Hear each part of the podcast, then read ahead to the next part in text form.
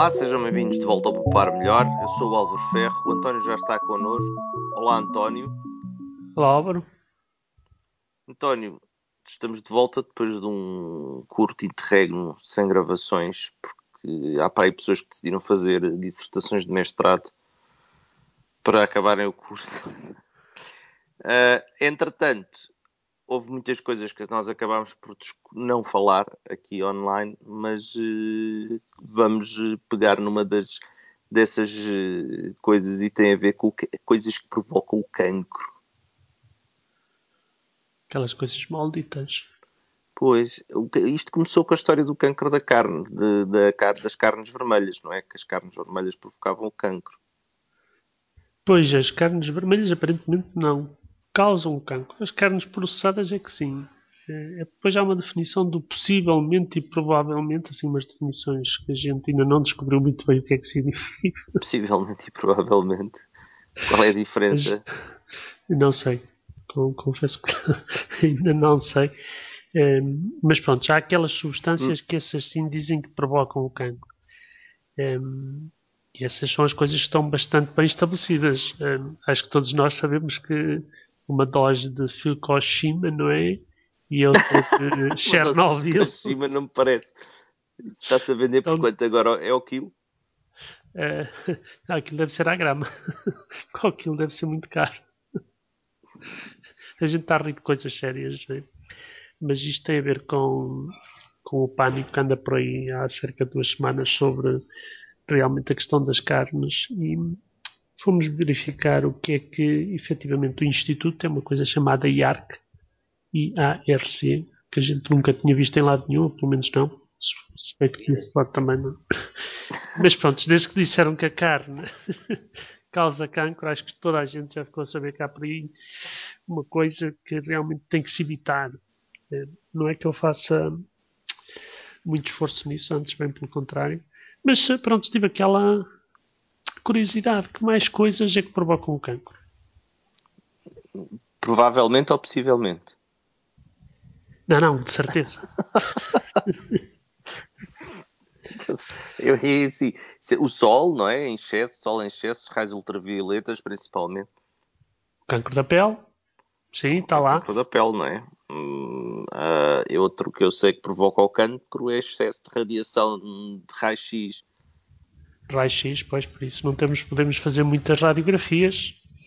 Não convém, não é? O, o senhor que tira as radiografias costuma estar, o técnico de radiografia até costuma estar escondido por trás de um painel de.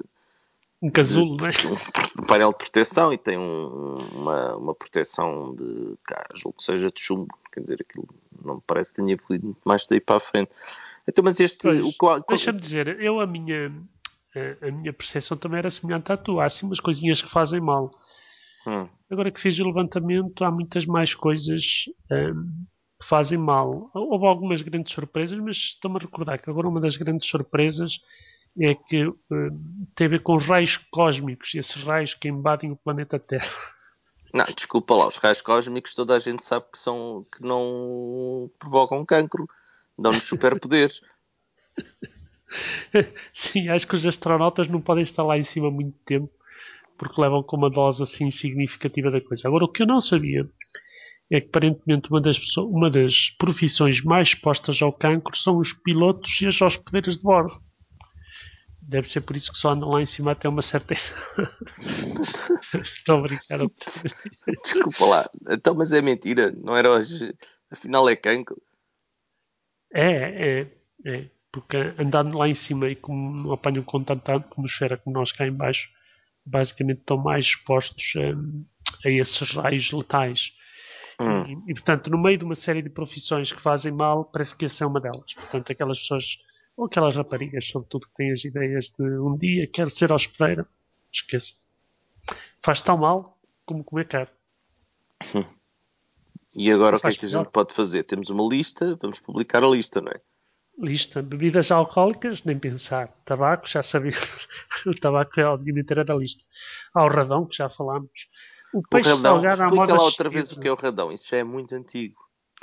O radão, já fizemos um artigo sobre isso, é um gás um, radioativo que emana da, da Terra e que é muito comum, sobretudo nas beiras portanto, na beira alta, por ali, e que tem também muito nos granitos. Portanto, aquelas casas de granito estão cheias de uma coisa chamada gás de radão, que é um gás que se liberta do granito e que também é aparentemente cancerígeno. Mas ocorre naturalmente, não é? Ocorre naturalmente, sim. Nós temos na altura, isto já é de 2012, puseste o mapa lá, dizer onde é que era provável aparecer mais radão e não sei o quê. Uhum. Mas é, é, na, na, conclusão, nós aparece em qualquer lado, não é? Não, não se vai morrer eh, por causa disto. O que acontece é a acumulação. Exatamente. E depois já há não certas... as casas. Exatamente. As casas de granito, entenda São essas sobretudo as mais expostas.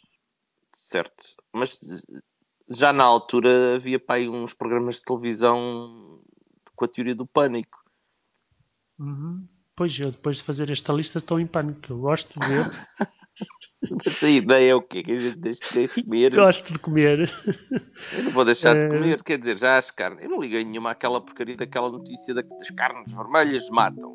Depois matam. Eu também não por causa do colesterol. Também não, mas durante uns dias confesso que ia passar na rua e tipo ouvia uns uns carne vermelha para aqui, carne vermelha para lá e o que és ver mais umas pessoas que estão a deglutir a, a carne. Está bem. António, esta semana ficamos por aqui. Obrigado, António. Adeus, Álvaro.